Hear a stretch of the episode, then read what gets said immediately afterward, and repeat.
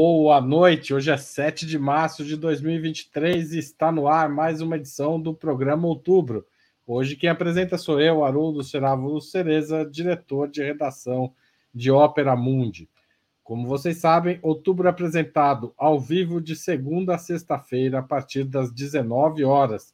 Cada edição conta com um trio fixo de convidados, homens e mulheres que representam o que há de melhor na análise sobre os acontecimentos nacionais e internacionais. Hoje teremos a participação de Rose Martins, formada em Relações Internacionais pela Universidade Federal do Rio, Universidade Federal Rural do Rio de Janeiro, mestra e doutoranda em Economia Política Internacional pela Universidade Federal do Rio de Janeiro. Além da Rose, nós temos Milton Temer, oficial da Marinha caçado pelo golpe de 64 e jornalista de profissão, ex-deputado federal pelo PT e fundador do PSOL. E para completar o nosso trio de hoje, Sérgio Amadeu, sociólogo formado pela USP, professor da Universidade Federal do ABC, criador do podcast Tecnopolítica e um dos principais especialistas em comunicação digital de nosso país. Em nome de Opera Mundi, agradeço a presença dos três. Muito obrigado. Obrigado. Também informo que faremos o possível para repassar analistas e, é, aos nossos analistas eventuais perguntas da audiência, com prioridade aquelas realizadas por membros do nosso canal no YouTube ou que forem acompanhadas de super chat ou super. E vamos lá a primeira pergunta de hoje, que hoje o tema está bem. Vai, espero que pegue fogo o debate aqui. Na sexta-feira passada, dia 3 de março, o Brasil decidiu não aderir a um documento do Conselho de Direitos Humanos das Nações Unidas que condenava, em termos bastante duros, o governo nicaragüense. Chile e Colômbia é, aprovaram esse documento, assinaram esse documento, e o Brasil acabou. É, Chile e Colômbia, que também são governados por partidos de esquerda, subscreveram o texto. Acertou o presidente Lula nessa decisão ou a razão está com Gabriel Boric, presidente do Chile, e Gustavo Petro, da Colômbia? Vou começar por Rose Martins.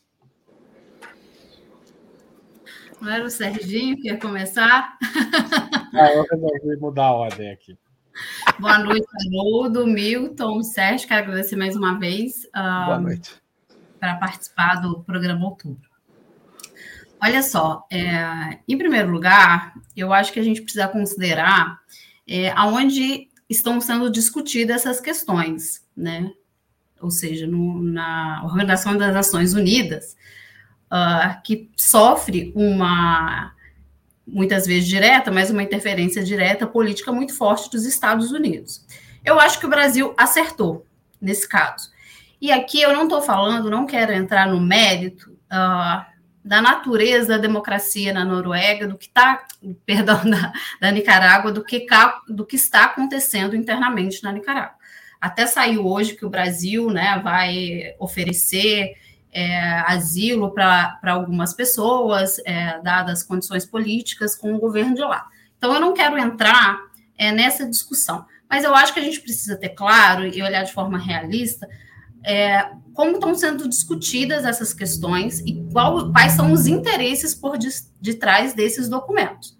Né? E aí levar em consideração a natureza das nossas relações internacionais, a posição dos Estados Unidos e seus interesses em é, assediar países, sobretudo os da, da, os da periferia, com esses tipos de decisões. Então, nesse momento, acho que o Brasil precisa, uh, esse gesto de hoje é, precisa ser muito bem visto, né, de dar refúgio para essas pessoas, mas eu acho que nesses organismos o Brasil deve sempre se posicionar como se esse tipo de resolução de documentos é, pudessem ser, em algum momento, direcionados ao nosso país.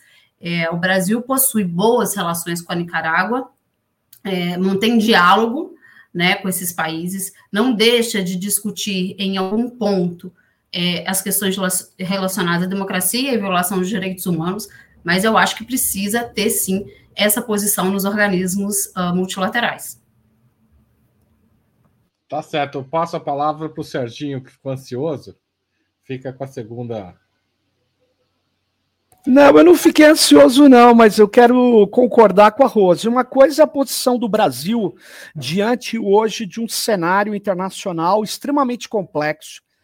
Né? E o Brasil, é, eu acho, inclusive, que ele cometeu um erro a votar com os Estados Unidos na questão da Ucrânia. Eu sou contra a guerra, mas eu sou contra. É, eu acho que a gente tinha que deixar uma porta aberta, tinha que ter se abstido. E nesse caso, é, eu quero dizer o seguinte: eu acho que. É, conforme está o nosso programa aqui, juntar Nicarágua com Cuba e com China não tem nada a ver na, no meu modo de ver.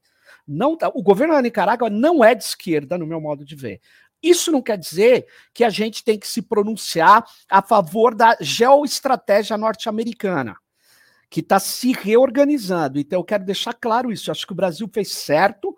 Agora, o governo da Nicarágua é um governo é, extremamente complicado do ponto de vista é, das políticas que ele está executando, é, de laços extremamente negativos da família de Daniel Ortega, é, de, de, de intolerância com debate com quem é ligado à Revolução Sandinista, com quem enfrentou em armas lá né, os traíras da Revolução, o Comandante Zero, aqueles caras todos, a ingerência americana. Esses caras, inclusive um comandante da guerrilha, morreu na cadeia. Então eu queria dizer o seguinte: é preciso avaliar se o governo da Nicarágua é de esquerda, mas isso não quer dizer nada, porque os Estados Unidos é cínico. Cadê a moção contra a Arábia Saudita? Quer dizer, é, ele, é, na verdade, a gente precisa saber separar as coisas. Então, eu concordo com essa, com esse início que a Rose nos traz, e eu acho isso. Mas eu queria depois comentar que não dá para comparar Nicarágua com Cuba nem com Venezuela. É isso aí. Milton, a palavra é sua. O meu microfone está liberado? Está liberado meu microfone? Tá. Bom, é difícil, eu não tenho nada a acrescentar, eu tenho concordância com a Rose, que fez uma análise, do meu modo de ver, do ponto de vista das relações internacionais e dos princípios de operação nas relações internacionais, a questão da soberania de cada povo, a não intervenção. E eu estou de acordo também com o Sérgio Amadeu que não dá para comparar Nicarágua com Cuba e Venezuela. Agora, eu tenho uma, uma, uma posição radical na questão do antiimperialismo. Eu não tenho nenhuma. Onde os Estados Unidos estiverem, eu estou do outro lado. Isso não, tem, não há hipótese de ter. Os Estados Unidos ficarem do meu lado, eu começo a dizer onde é que eu errei. Porque nos Estados Unidos, como bem já dizia Carlos Nelson Coutinho, quando cunhou aquela aquela categoria da americanalização da política, nos Estados Unidos não há diferença entre democratas e republicanos. Pelo contrário, do ponto de vista da ação imperialista, certamente a gente encontra mais coisas a criticar nos democratas do que nos próprios republicanos. São uma potência imperialista, pró-colonialista e se acertam, ou quando se colocam em choque com o colonialismo, é porque estão disputando o mercado não porque tenham qualquer princípio contra a ação colonialista. Não é um país democrático, não é um país democrático, não há nenhuma diferença ideológica entre Partido Democrata e Partido Republicano. A esquerda é massacrada, a forma como massacraram o Black Panther nos Estados Unidos, assassinando suas lideranças, mostram qual é a forma de exercer a democracia nesse país. Então, eles não têm quando eles são o eixo de referência de um ataque, eu estou do outro lado. Eles estão com Israel contra a Palestina, eles estão com Marrocos contra a República Sauri, eles estão com a Turquia contra os curdos. Enfim, eles não têm uma operação no mundo que não seja em seu interesse próprio. Então, com todas as ressalvas feitas pelo Sérgio Amadeu, eu quero dizer que eu não entro de forma nenhuma na campanha que favoreça algo que os Estados Unidos pretendam na América Latina. Tá certo. Obrigado, Milton. É, o governo brasileiro, pressionado pela posição que adotou na semana passada, acabou apresentando à ONU um novo texto que diz o seguinte: abre aspas.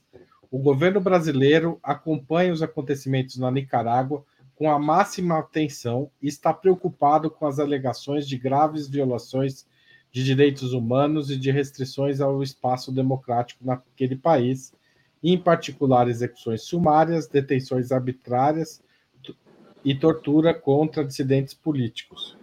O Brasil está pronto para explorar maneiras pelas quais essa situação possa ser abordada de forma construtiva em diálogo com o governo da Nicarágua e com outros e todos e com todos os atores relevantes. Que, que vocês acharam dessa declaração? Então agora vai o Sérgio, depois a gente vai para o Milton e depois a Rússia.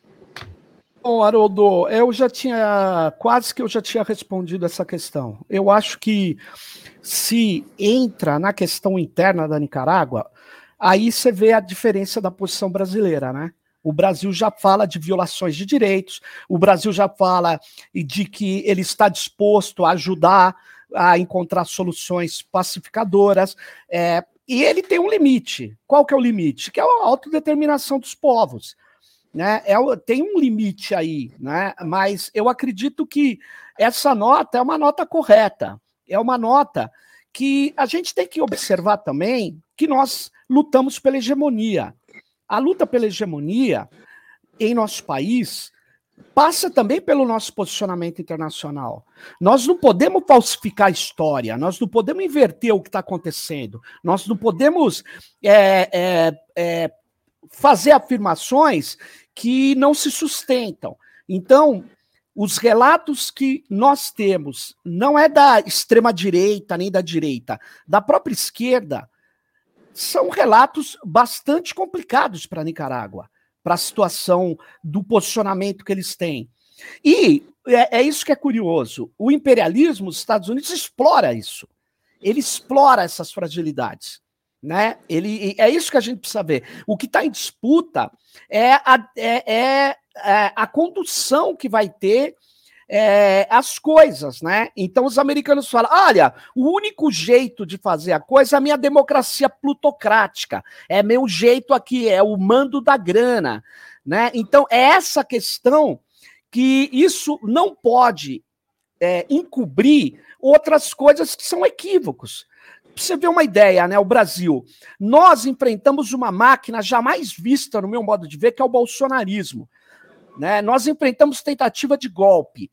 Quer dizer, nós enfrentamos é, e nós não resvalamos com atividades ou com estruturas que podem fazer a gente perder a disputa, a disputa pela hegemonia, a disputa pela democracia, numa radicalização dessa democracia. Eu acho que por causa disso o que o Brasil faz com essa nota é olhar para dentro também. E para dentro, nós precisamos mostrar que nós não nos alinhamos com determinados métodos. Eu acho isso. Tá certo. É... Agora perdi. Milton. Sou eu, bom. É, bom, eu tenho a impressão que nós vamos concordar muito aqui nesse debate. Eu só queria chamar a atenção para uma coisa especial que, de repente, está muito esquecida na discussão sobre a Nicarágua de hoje. Eu fui, eu, eu cobria uma parte da Revolução Sandinista como jornalista, é, não, na, não, não, não na capital, não em Manágua, mas justamente na frente sul, do Comandante Zero, onde travei, inclusive, quase que uma amizade com um panameio genial chamado, chamado Comandante Espada Fora, que era um nacionalista um latino-americano, um, um, um, um, um, uma, uma imagem prévia do bolivarianismo. Então, eu me lembro bem que aquele processo revolucionário era um processo com consciência clara de uma transformação de sociedade e que, quando vitorioso, passou a sofrer, primeiro do governo Jimmy Carter e consolidado no governo Reagan, uma ação de sabotagem mais intensa do que a que foi feita contra Cuba a, o, o financiamento e o armamento dos contras na Nicarágua provocou um escândalo naquela ocasião mundial, o Iron Gates, porque operou-se tudo aí. Aliás, mostra como os Estados Unidos opera quando interessa até com os chamados inimigos. Era o processo dos. dos Até coente do mal. Exatamente. Então é preciso ter na história da Nicarágua o seguinte: a primeira vez em que os Somoza foram, os, os Ortega foram ao poder, o Daniel marcou uma posição de liderança realmente progressista. O irmão dele começou a se acanalhar cedo. Eu me esqueço o nome dele, não sei se Sérgio ou Arroso podem me lembrar. O irmão dele se apropriou de algumas das propriedades do Somoza, para si, pessoalmente. Isso deu escândalo, inclusive, deu, começou a dar dissidências. É claro que, e aí, o que, que acontece? Na primeiro, a primeira derrota dos sandinistas, eles saem do poder de forma pacífica. Eles entregam para a direita o poder. Então, eles têm um trauma, que eu acho que existe um trauma na esquerda nicaragüense quanto à ação dos Estados Unidos. Eu não quero justificar, mas eu quero explicar, talvez, a razão da paranoia que faz com que se comece a haver em dissidentes inimigos. Não são reacionários de direita que impõem um regime autoritário. De repente, o Ortega tem o apoio de uma parte da sociedade. Muita coisa do que se diz contra ele se diz contra o Chaves, que hoje se, pesquisas registram ser, ali, depois de morto há quase 10 anos, a liderança política mais importante da Venezuela, até hoje. Então, eu não quero justificar, mas eu quero ter o cuidado de aceitar esta nota como muito positiva, porque ela vem no sentido seguinte: o quadro da Nicarágua é um quadro específico, que tem história, e a história dessa, desse movimento sandinista na Nicarágua é traumatizado em seu início por uma intervenção aberta que não separou democratas nem republicanos. Jimmy Carter e Ronald Reagan, com intervenção externa, genocida sobre a República que se afirmava contra um regime somozista que sempre foi apoiado pelos Estados Unidos. Somoza sempre foi apoiado, assim como Batista, assim como Trujillo, enfim, foram todos apoiados pelos Estados Unidos, assim como todos os ditadores na América Latina nos anos 80. Eu não vou aceitar de forma alguma que os preceitos da chamada, dos chamados direitos civis e dos direitos eh, humanos sejam, eles têm que ser defendidos, mas têm que ser defendidos porque tem, por quem tem história e tradição nessa luta. E não por quem tem história e tradição em ofender esses direitos fora de suas fronteiras. Então, eu fico com o Amadeu, com a preocupação que ele tem, do que está acontecendo, eu entendo, mas eu quero, tento, não estou justificando, Amadeu, eu estou tentando encontrar uma explicação para o que acontece com alguém que fez uma revolução contra uma ditadura para impor um governo socialista. Rose. Bom, é, acho que o, o, o Serginho e o Milton já chamaram atenção para esses aspectos internos da Nicarágua, então eu não vou ficar repetitiva quanto a isso. Eu vou dar uma análise dessa nota, assim. Eu acho positivo e importante que o Brasil se posicione, uh, sim, dessa forma, mais independente, mais autônomo sobre o que acontece uh, na Nicarágua. E aí acho que tem uma diferença entre soltar uma nota e se posicionar dessa forma do que numa votação, levando em consideração aonde ela acontece, o histórico das, dessas votações, que ao fim e ao cabo revelam sempre um assédio dos Estados Unidos em agir sobre países soberanos, né? De querer interferir nesses países. A partir de problemas desses países, eles enxergam um terreno fértil do que tem ali, do que pode causar desestabilização. No caso da Nicarágua, isso é histórico, não é de agora. E ah, para impor suas políticas contra qualquer país que saia dos planos dos Estados Unidos, né, que não opere dentro das regras dos Estados Unidos. Então, acho importante a posição do Brasil dessa forma, de uma forma mais independente do que dentro de um organismo, é, dentro de uma votação que tem um simbolismo, e como teve até na questão é, da, da guerra da Ucrânia mais recente, de operar dentro da lógica dos Estados Unidos. Tá certo. Como vocês economizaram tempo, eu vou pôr um pouco de fogo aqui nessa. O...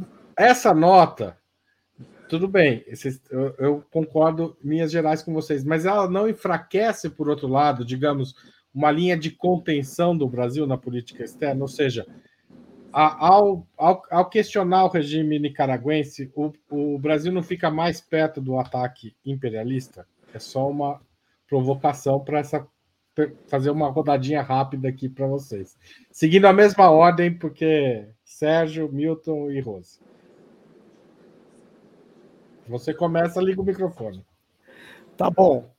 Olha, eu, Haroldo, eu não acho, eu não acho, não, não acho.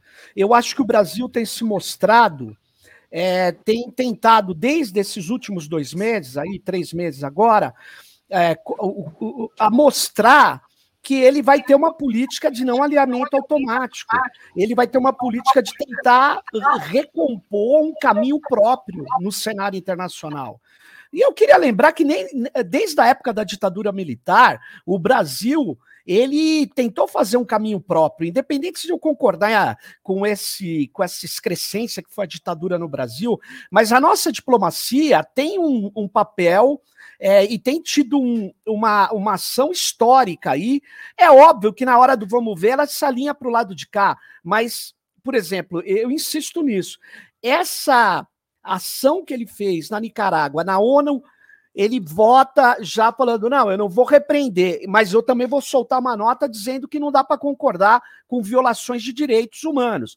Então ele, ele faz um jogo que é um jogo próprio. Acho que a Rose, o, o Temer já falou: é óbvio que você tem que tomar muito cuidado para não fazer, não virar um, um, uma coisa é, um, vamos dizer assim, um apoiador da política de derrubada de governos, de, de intrusão nos países da América, que não são os Estados Unidos. Isso precisa tomar muito cuidado. Mas eu acho que o Brasil ele tem condição de fazer isso, e eu insisto numa coisa, viu, Haroldo? Eu acho que o Lula, quando começou a falar, por exemplo, que tinha que fazer uma internacional da paz, um negócio, para fazer um anteparo ali contra a política americana e da política da OTAN, ele perdeu o pé votando a favor dos Estados Unidos na resolução ali da Ucrânia.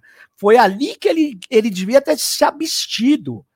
Aí é que tá, ele devia ter feito abstenção, porque aí ele mantém um diálogo, os Estados Unidos ali pressionando, mas ele mantém diálogos, operações com outros com outros governos. Então eu acho isso, eu acho que é, nessa questão da Nicarágua, nós não temos alinhamento, não dá para falar que tem alinhamento com os norte-americanos, apesar, apesar, é óbvio, que toda a pressão da imprensa, da grande imprensa brasileira, é de fazer alinhamento automático com os Estados Unidos.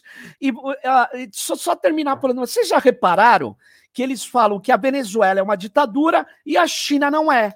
Vocês já viram alguma revista falar assim, ah, a ditadura chinesa? No título, eu não vejo. Por quê? Porque eles têm medo, porque eles são cínicos. Por quê? Sabe por quê? Porque é discutível se é uma ditadura, mas mais do que isso, é o interesse econômico. O capitalismo não dá ponto sem nó.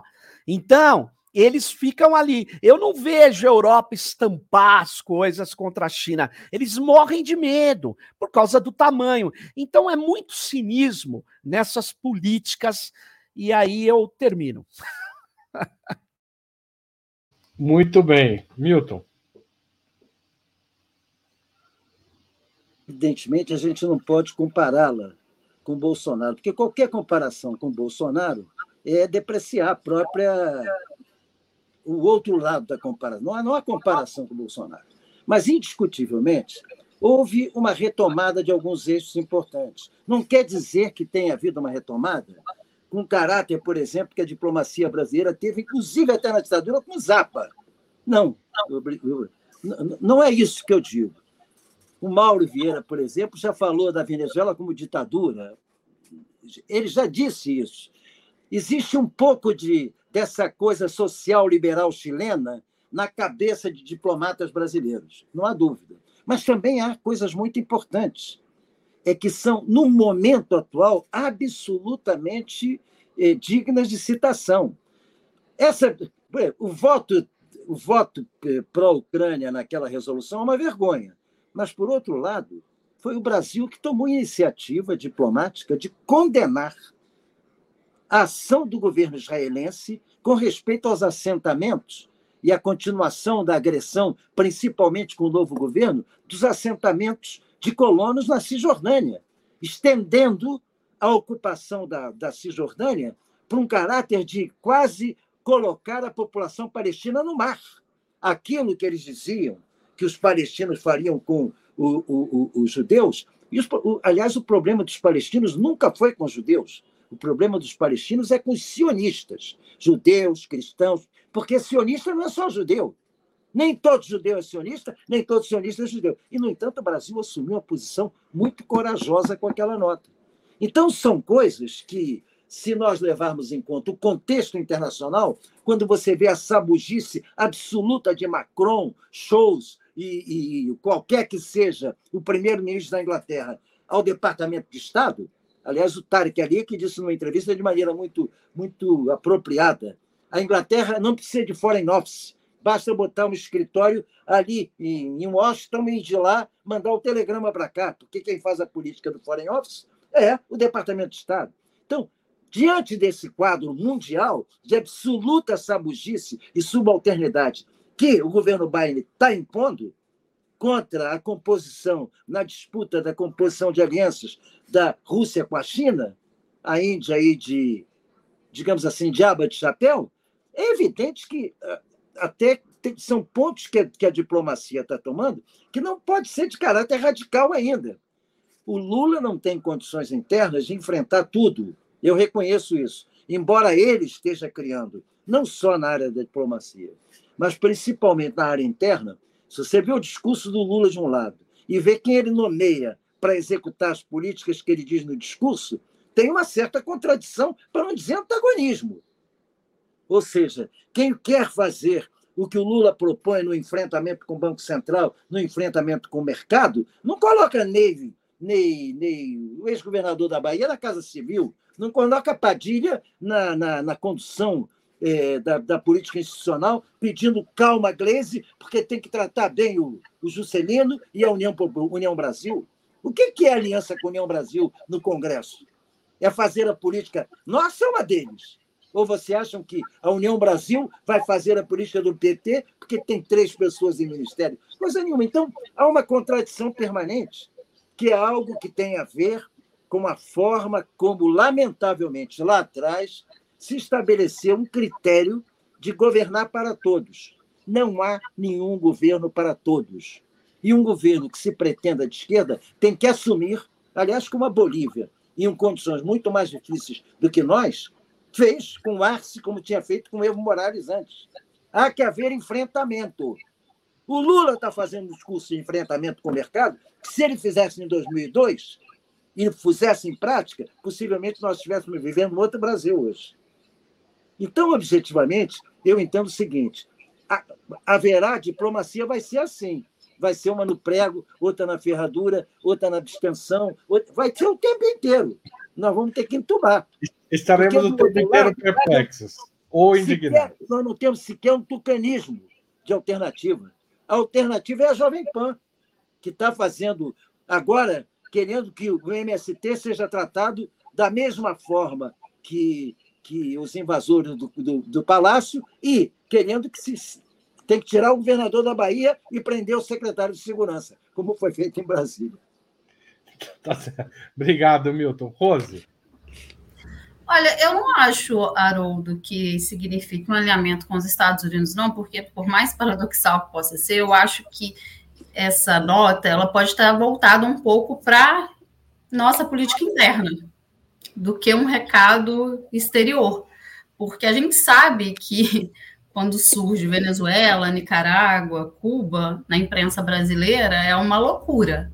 Né? Então, eu acho que talvez possa ter sido algum tipo de contrapeso. Em segundo lugar, eu acho que para a gente considerar também, é, a, a, tirando os 30, primeiros 30 dias do governo Lula em relação à política externa, ficou muito claro os objetivos em relação à integração regional. Agora, depois disso, tem posições bastante contraditórias acontecendo. Acho que não está dando para a gente saber exatamente o que quer a política externa uh, do Brasil nesse momento, né? Porque uh, volta favoravelmente a posição dos Estados Unidos e da OTAN, é, na ONU, uh, e depois tem aquela questão com os navios iranianos. É, então, assim, eu acho que está tendo movimentos que não está ficando ainda muito claro que pretende essa política externa. Eu acho que a gente vai ter que olhar isso um pouco com calma. Então, acho que é um pouco isso, movimentos uh, um pouco difusos e a questão de que essa nota também está um pouco voltada internamente, né? Porque tem a questão, o Lula é, e a diplomacia do, do, dos governos anteriores, do Lula e da Dilma, é uma diplomacia que é discurso em favor da democracia, da defesa dos direitos humanos. Então, se dá por um lado, tira do outro, digamos assim, né? Pra, pra, em relação ao que eles se posicionam no sistema internacional. Acho que é um pouco isso.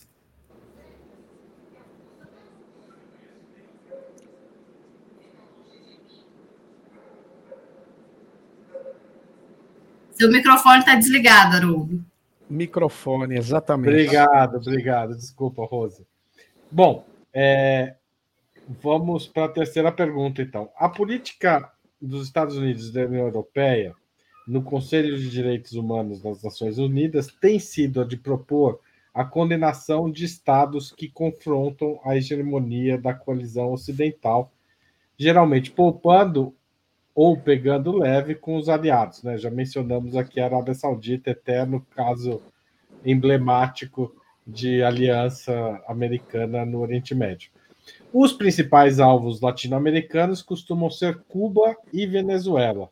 Na opinião de vocês, como o Brasil deve se comportar frente a moções e relatórios que envolvem esses dois países? Agora começou a Rose, começou o Sérgio, agora começa o Milton. Bom, eu acho que, em princípio, se depender de mim, tudo que for proposto pelos Estados Unidos contra Cuba e Venezuela, o Brasil tem que votar contra. Não é que vá defender, nem é, até por lógica e coerência com tudo que foi feito até agora nas relações internacionais. Ou seja, Cuba e Venezuela só têm em relação ao Brasil fatos positivos, não tem fatos negativos. Cuba com os médicos, Venezuela com aquele exemplo é, é, é absolutamente insuperável do fornecimento do oxigênio para Manaus no momento crítico em que Bolsonaro atacava, ofendia o governo venezuelano, ofendia a Revolução Bolivariana e o governo venezuelano envia para Manaus aquela carga de oxigênio que faltava para os atacados por Covid poderem respirar. Então, não há em relação a esses países nenhuma, nenhum item é, questionável, discutível, que nos obrigue a ter ressalvas com respeito à relação. E eu tenho a impressão que, tirando o período Bolsonaro, ninguém ousou ter eh, qualquer tipo de proposta de ingerência, tanto em Venezuela, externa em Venezuela, quanto Cuba. Se os Estados Unidos agem nesse sentido ou forçam a organização dos Estados americanos, através dos seus sátrapas naquele, naquela instituição, a intervirem, a opinarem, a denunciarem esses governos, o governo brasileiro, até por uma questão de respeito à soberania nacional, tem que votar contra. Tá certo. É, Rose.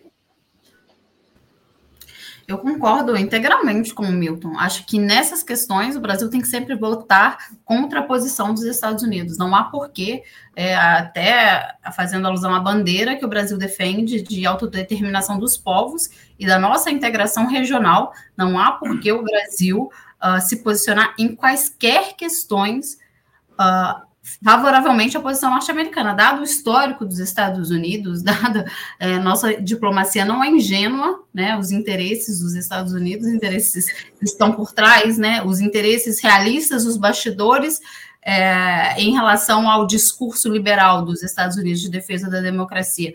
Então, a nossa diplomacia não é ingênua, sabe disso, é, e não, para mim, não tem uh, realmente desculpa ou qualquer motivo que possa justificar que o Brasil, em algum momento, se posicione uh, contra esses países e a favor dos Estados Unidos. Eu acho que nesse caso não tem conversa. E como o Milton mesmo disse, a não ser esse ato uh, dos do, do, do, governo do Jair Bolsonaro, é, nem mesmo em outros governos o Brasil ousou se, se posicionar de uma forma tão favorável aos Estados Unidos.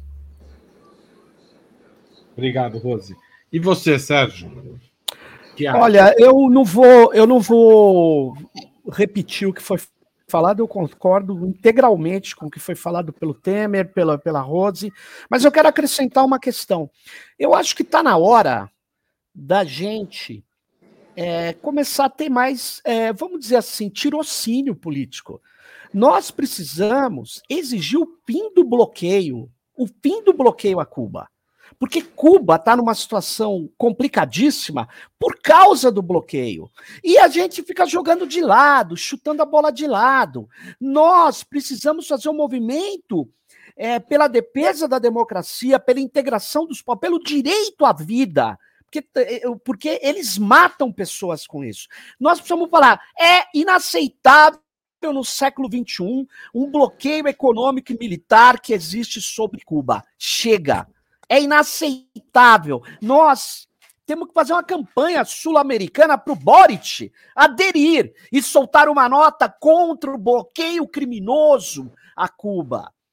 É, é preciso a gente mostrar que os Estados Unidos tentou fazer um golpe, contratando inclusive mercenários para atuar contra a Venezuela. Nós precisamos começar a disputar isso. Mas eu acho assim, eu não sou, eu não sou ingênuo.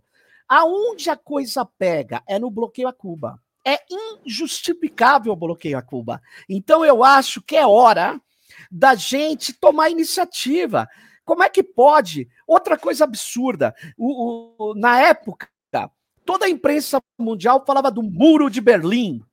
E o muro do México? E o muro de Jerusalém? E essas coisas absurdas? Ah, porque tem terrorista. Terrorista? O que, que é isso? Olha o que está acontecendo na Palestina. Olha o que está acontecendo com o tráfico de órgãos, que os Estados Unidos recebe órgãos de crianças mexicanas que são articuladas pelas máfias e pelo tráfico, que é de interesse norte-americano. Gente, nós precisamos começar a ir para ofensiva. Eu, eu nunca fui tão gremistiniano. Eu comecei a estudar a extrema-direita e eu comecei a ver ele citando Gramsci, citando Gramsci. Eu falei, putz, essa extrema-direita agora, que fala da guerra cultural, ela faz a gente falar assim, pô, só nós não vamos lutar pela hegemonia, não vamos falar o que é, o que, por que que Cuba tem uma série de problemas, gente? Por causa do bloqueio, por causa dos atentados norte-americanos. Então eu acho que a gente precisa colocar esse ponto na parada. Eu acho, eu sei que o Lula não tem condição, talvez, mas seria de bom alvitre que o Brasil oferecesse uma nota ali nas Nações Unidas repreendendo o bloqueio, dizendo que é inaceitável um negócio desse. Inaceitável. Né? Então era o que eu queria dizer aí. Tá certo, tá certo. Deixa, deixa eu só dar um palpite nisso. Eu tenho a impressão. Claro não, é, é, é, que eu seja corrigido se eu estiver errado pela, pela, pela Rose. Mas eu tenho a impressão que nas Nações Unidas já houve vários votos de, tirados pela Assembleia que não vão a consequência em função do controle dos Estados Unidos no Conselho de Segurança a respeito da suspensão do bloqueio da, da, da, da suspensão do bloqueio a Cuba. Eu não acredito Concordo com o Amadeu que nós temos que nos incorporar nisso. Não acredito. O Brasil votou, exceto no governo Bolsonaro, que é. se absteve, sempre votou sempre a favor votou. da condenação ao bloqueio. Sim. Eu acho que o governo Bolsonaro não chegou nem a votar. Não, ele se absteve. Se absteve. O governo né? Bolsonaro se absteve. Muito bem. Mas, Agora, acho fato... que o Serginho, fazer um pequeno comentário, acho que o Serginho ah. falou assim, acho que para subir a retórica, e aí eu concordo porque o Brasil sempre votou mesmo, mas a gente não está falando disso aqui internamente, a gente precisa criar até essa cultura de forma pedagógica dentro do, do Brasil. Ou seja, defender o regime cubano aqui. Na verdade, eu, eu vou dizer, mas não, você não precisa começar defendendo o regime cubano. Você pode começar dizendo o seguinte: a ONU, com, com tantos países, durante tanto tempo, repreendeu o bloqueio econômico. Cara, nós temos que fazer abaixo-assinado popular. Você fala, mas o que, que adianta? Não é, é luta política, é luta pela hegemonia. Por quê? Porque é, é, preciso mostrar essas consequências, entendeu? Então, o país que persegue, o país que odeia, um país que desinforma, antes mesmo dessa onda da gente chamar de fake news, chama-se Estados Unidos da América. Então nós precisamos retomar essas questões e, e, é isso, né? E você vê, ó, só vou falar uma coisinha. Você vê em relação ao Julian Assange, eles tiveram que recuar. Eles não estão conseguindo fazer a operação de matar o Assange. Matar, que eu digo, é levar para os Estados Unidos encarcerar ou enforcar. Eles não estão conseguindo, porque senão eles tinham feito. Por quê? Porque começou a ter uma campanha mundial. Ela era muito pequena. Mas a gente precisa começar a disputar disputar, mostrar o que esses caras estão fazendo. E tem que ser com tranquilidade, com fatos. Essa é a questão. Né? Com fatos, né? É, porque eu sei que os fatos podem ser interpretados, mas o que existe hoje é uma tentativa de caos informacional, de suspensão da realidade. A principal produtora da extrema-direita brasileira hoje tem um nome que não poderia ser melhor. Chama-se Brasil Paralelo porque eles querem criar uma realidade paralela. Né? Então nós precisamos tra saber trabalhar e colocar essas questões. É isso aí. Tá certo. Bom, antes de passar para a quarta pergunta da, da noite, eu queria pedir novamente que vocês contribuam com o Opera Mundi. Para o nosso jornalismo é muito importante a contribuição de leitores e espectadores. Então, se você ainda não faz isso, vai lá no nosso site operamundi.com.br barra apoio e escolha uma faixa de contribuição mensal ou anual para apoiar o nosso jornalismo. Se você quiser fazer isso agora, você pode se tornar membro pagante do nosso canal no YouTube, tem um botãozinho aí, é fácil. Também você pode mandar um super chat ou um super sticker. E também pode mandar, se você estiver vendo essa, esse programa gravado, um valeu demais. Finalmente, tem a chave Pix, que você tem que salvar no seu aplicativo bancário e toda vez que abrir, você manda um dinheirinho para a gente, porque a gente precisa para fazer esse jornalismo aqui. Tá certo? Bom, a mais eficaz de todas as armas contra as fake news é o jornalismo de qualidade. Só o jornalismo de qualidade coloca a verdade acima de tudo. E esse jornalismo a gente procura oferecer aqui com a sua contribuição. Vamos para a quarta pergunta. O presidente chileno Gabriel Boric tem afirmado sua, que sua posição é contrária a qualquer ditadura de direita ou de esquerda. E ele classifica como ditaduras China, Venezuela, Nicarágua e Cuba. Essa também é a posição de alguns setores da esquerda brasileira. Inclusive, tivemos esse final de semana um, dirigente petista nessa, falando algo nesta linha. A única possibilidade democrática são os modelos liberais que conhecemos. É possível tratar assim esses países? Rose, você começa essa. Nossa, esse assunto estou domingo no Twitter. Hein? Olha, eu acho que é uma leitura muito errada a, a se fazer, né? Separar é, os países em, em ditaduras e democracias liberais. E acho que, no caso, é um sintoma é, do, de um mundo forjado pelos Estados Unidos desde a Segunda Guerra, do final da Segunda Guerra, quando os Estados Unidos criou um verdadeiro aparelho de hegemonia capaz de influenciar todos os países e fez de fato uma disputa ideológica com aquela reorientação dos anos 80, aquela reorientação neoliberal e a reafirmação com o final da Guerra Fria né, que aí essas ideias se mostraram realmente como a vitoriosa, de que só era possível aquele mundo ao molde dos Estados Unidos. Acho esses termos muito ruins, acho assim uma espécie de capitulação ao imperialismo norte-americano e lamentavelmente quando é uma pessoa ligada a um partido de esquerda levanta essas ideias, né, ainda é um dirigente do Partido dos Trabalhadores, a qual inclusive eu faço parte. É, então acho que é uma forma muito errada de ver o mundo. Uh, e isso, uma espécie de rendição, uma capitulação à forma que os Estados Unidos querem de fato. É, é, que os países periféricos olhem é, para os outros países, para os seus vizinhos, e, e para países que perseguem objetivos próximos. Tá certo. Passar, passar a palavra para o Sérgio Amadeu. Bom, eu já tinha dito, eu acho que é um tema bem complexo, tá? Eu acho que É, existe sim um viés autoritário em experiências da esquerda, existe um viés burocratizador, existe um viés equivocado, existe até mesmo no PT que se diz democrata. Então eu queria dizer o seguinte: a China é uma coisa muito difícil de qualificar. Eu, teria, eu tenho muita dificuldade de qualificar.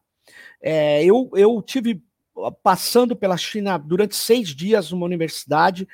Eu cheguei a ver manifestações na rua que eu não entendia direito sobre o que, que era, e eu via lá dois policiais andando do lado, sem mais nem, nem menos.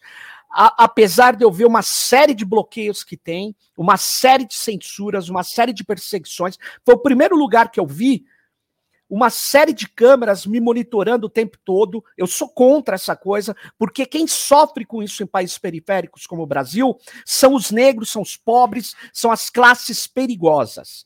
Então, eu não sou a favor dessa compra que o governo da Bahia fez lá atrás para fazer um acordo com a extrema-direita de encher tudo de câmaras com sistemas de inteligência artificial que não são inteligentes, são machine learning, são deep learning, com erro, com probabilidade. Uma coisa é errar, Haroldo, aqui no Sumaré, onde eu moro.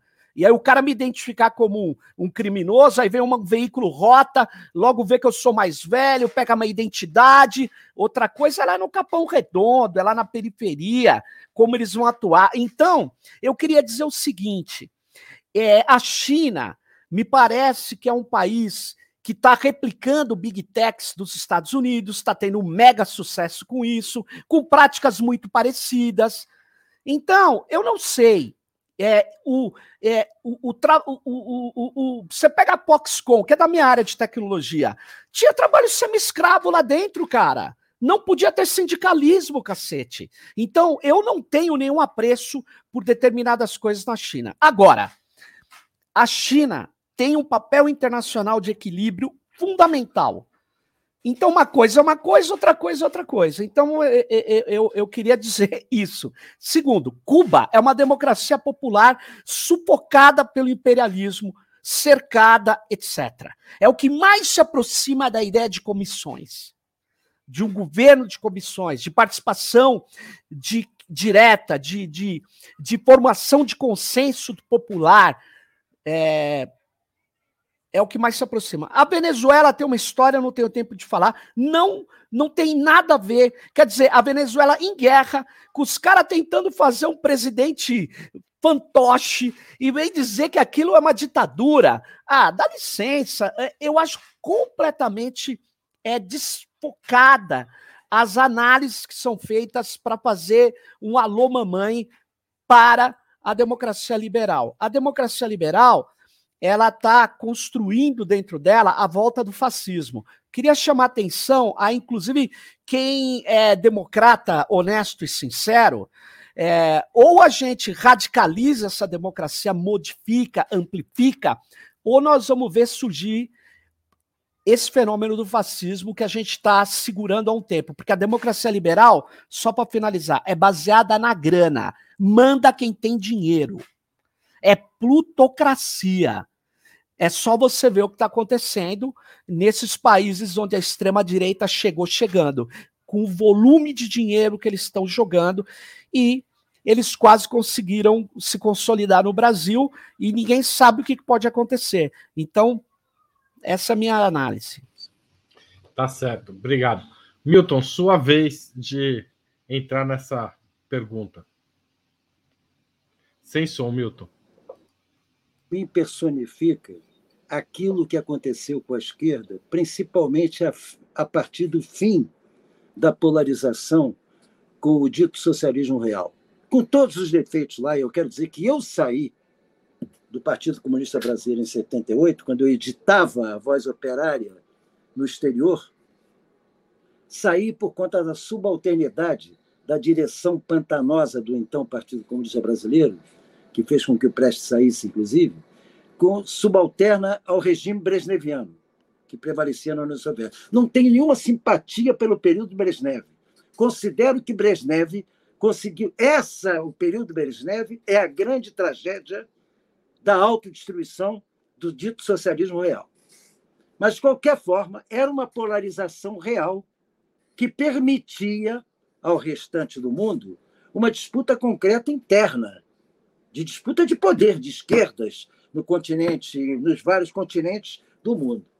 Então, Boris, para mim, representa aquilo que, a partir do fim da União Soviética, passou a ocorrer com uma boa parte da esquerda. Eu não tenho. A dita democracia liberal, eu sei quem são.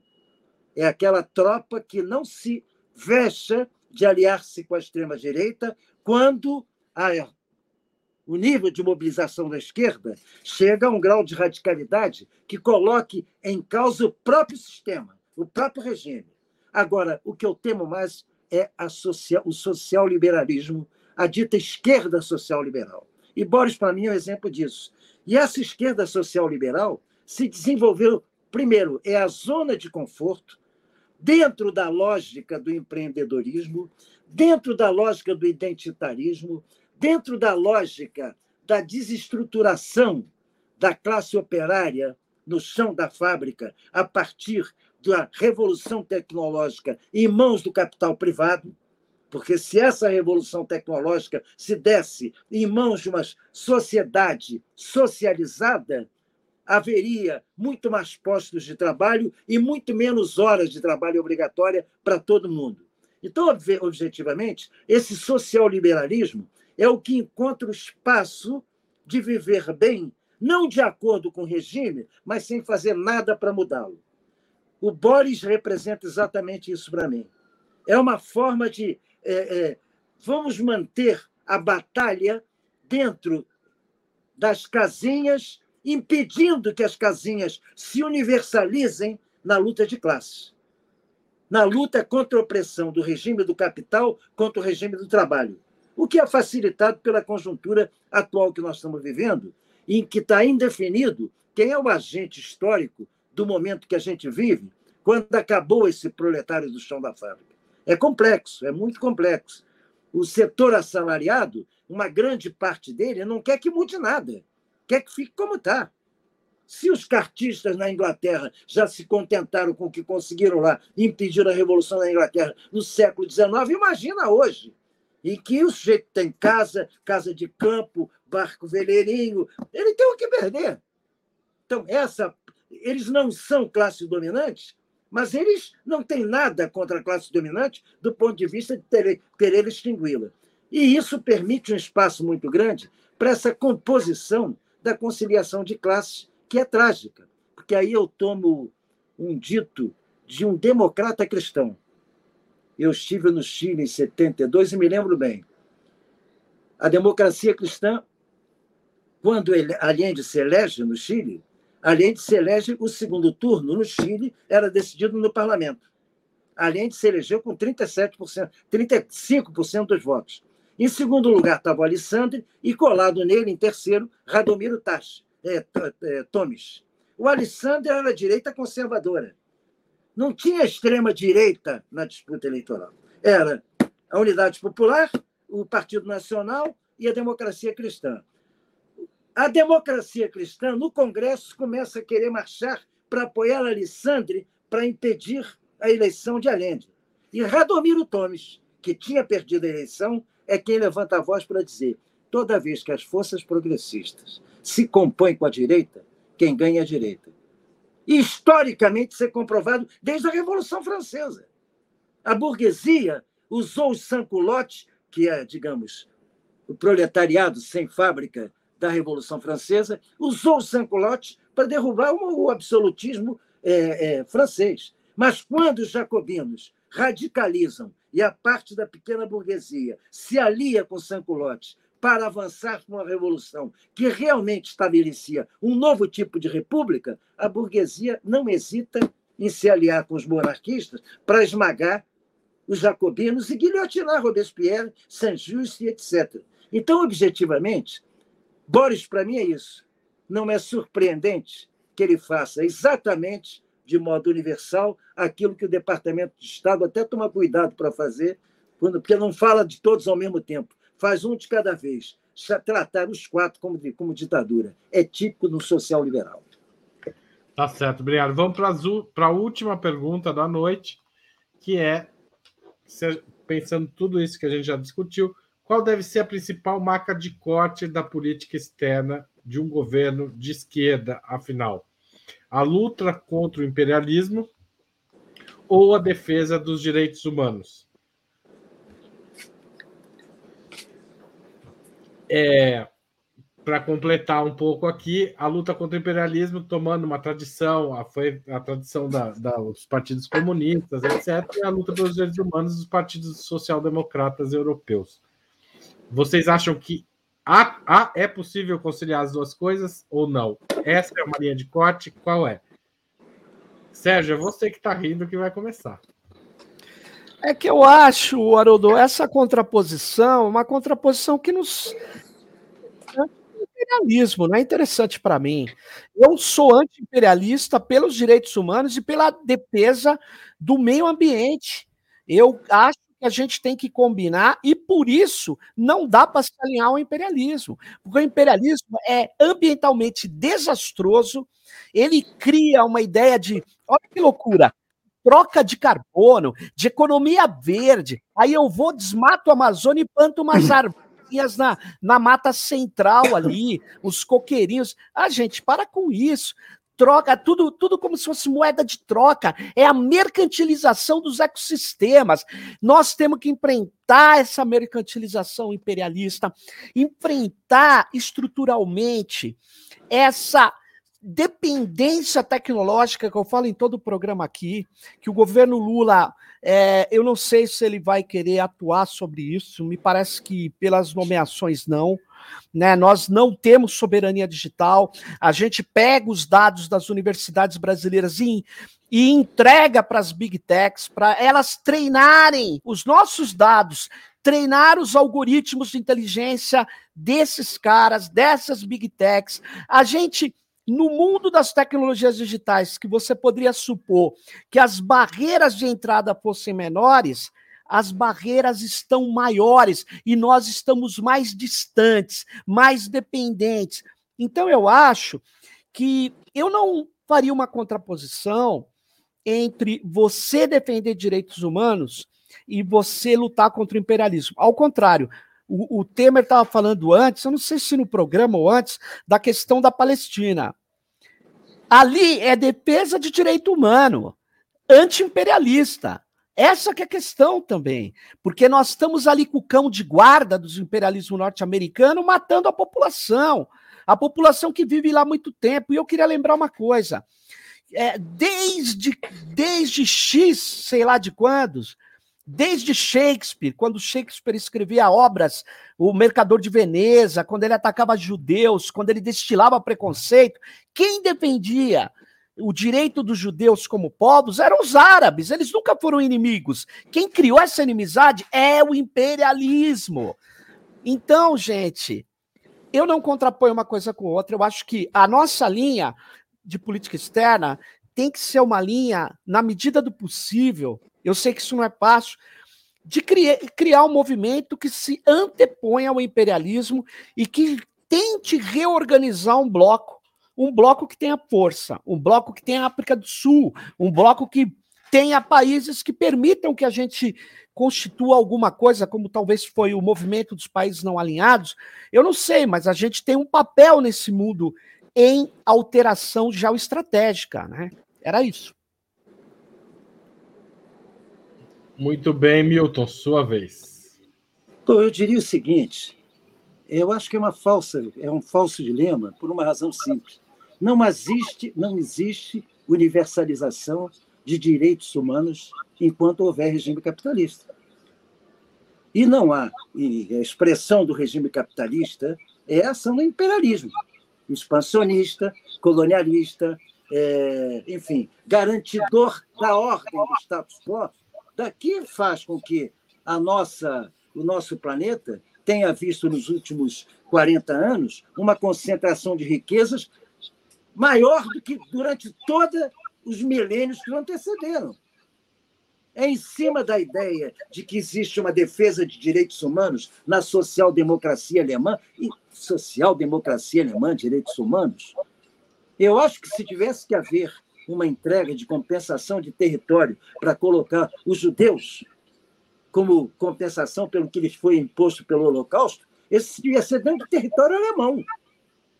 Onde é que está a social-democracia em relação a, a, a, Eles têm total acordo, total acordo com o governo do Likud Israel, tem acordo com a Arábia Saudita, tem acordo com o Reinaldo de Marrocos, tem, tiveram acordo com o regime franquista, tiveram acordo com o regime salazarista, nunca tiveram problema. Eles, é aquela coisa uh, da Inglaterra em que o escravismo, o colonialismo, uh, o genocídio colonial era uma forma de manter anestesiada a classe operária inglesa. Havia direitos humanos para os ingleses. Só que hoje esse problema da desigualdade está se universalizando também, porque a concentração chegou a um tal ponto que nem esses as chamadas potências capitalistas conseguem garantir o mínimo de maioria tranquila. A França está em greve geral hoje outra vez, por conta da contra-reforma da Previdência. Eles estão lutando lá por aquilo que foi feito no Brasil, lamentavelmente, sem a mesma resistência.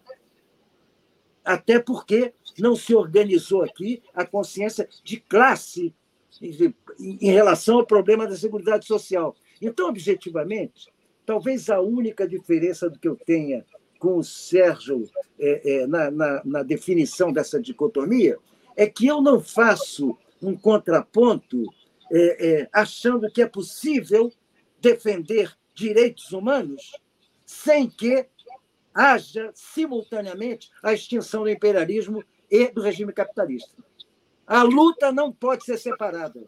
E é por isso que eu tomo o eixo antiimperialista como eixo referencial de todas as tomadas de posição com respeito à política interna e externa.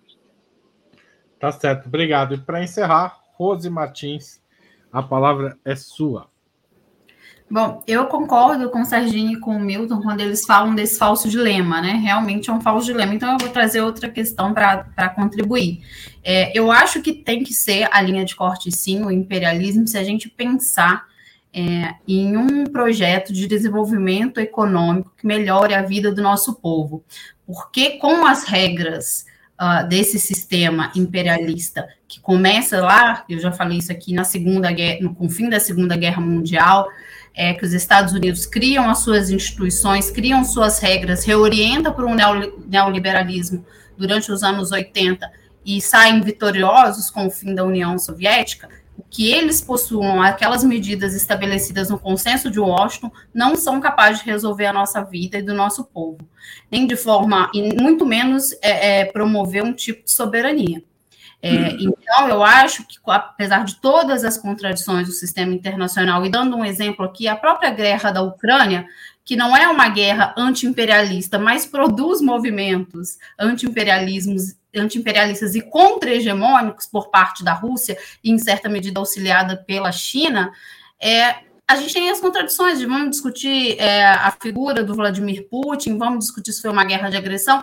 É claro, tem todas essas questões, são as contradições presentes, mas a gente precisa olhar de uma forma mais realista para o sistema internacional e ver, digamos, quais são os, o, o, quais, qual é o caldo disso, né? Quais são os resultados práticos disso. Então, acho que assim, é difícil, não é uma discussão fácil, porque a gente entra nessas, justamente nessas, nessas discussões é, de geopolítica, de uso da força militar, isso muitas vezes vai até de encontro com o que a gente pensa é, de um mundo pacificado. Mas eu acredito que sim, a esquerda deve se orientar é, com essa linha de corte, ter o imperialismo é, como uma forma, uma luta contra esse imperialismo, contra as regras desse imperialismo, como uma forma de se inserir no mundo, de escolher os seus parceiros prioritários né, de promover, no caso do Brasil, de promover uma integração regional com países que buscam saídas econômicas para melhorar a sua, a sua posição no mundo, a vida do seu povo, né? E com as políticas imperialistas, com esse projeto montado pelos Estados Unidos, nós não vamos conseguir isso. Muito bem, chegamos ao final de mais um outubro. Eu queria agradecer demais a participação de vocês, aos novos membros do canal, tem gente nova chegando é, quem contribuiu, quem não contribuiu, quem participou, quem vai espalhar esse vídeo pela internet inteira para ele ser assistido por todo mundo. Muito obrigado. O tema de hoje era difícil e acho que a gente deu uma contribuição bacana aqui. Valeu a todos e todas, tenho certeza que os nossos internautas também gostaram. Tchau, tchau. Tchau, Rose Temer. Tchau, Haroldo. Abraço. Tchau, tchau. Rose. Valeu, um abraço a todos. Haroldo, gostei tchau. demais. Grande Valeu. abraço. Tchau. E luta que segue.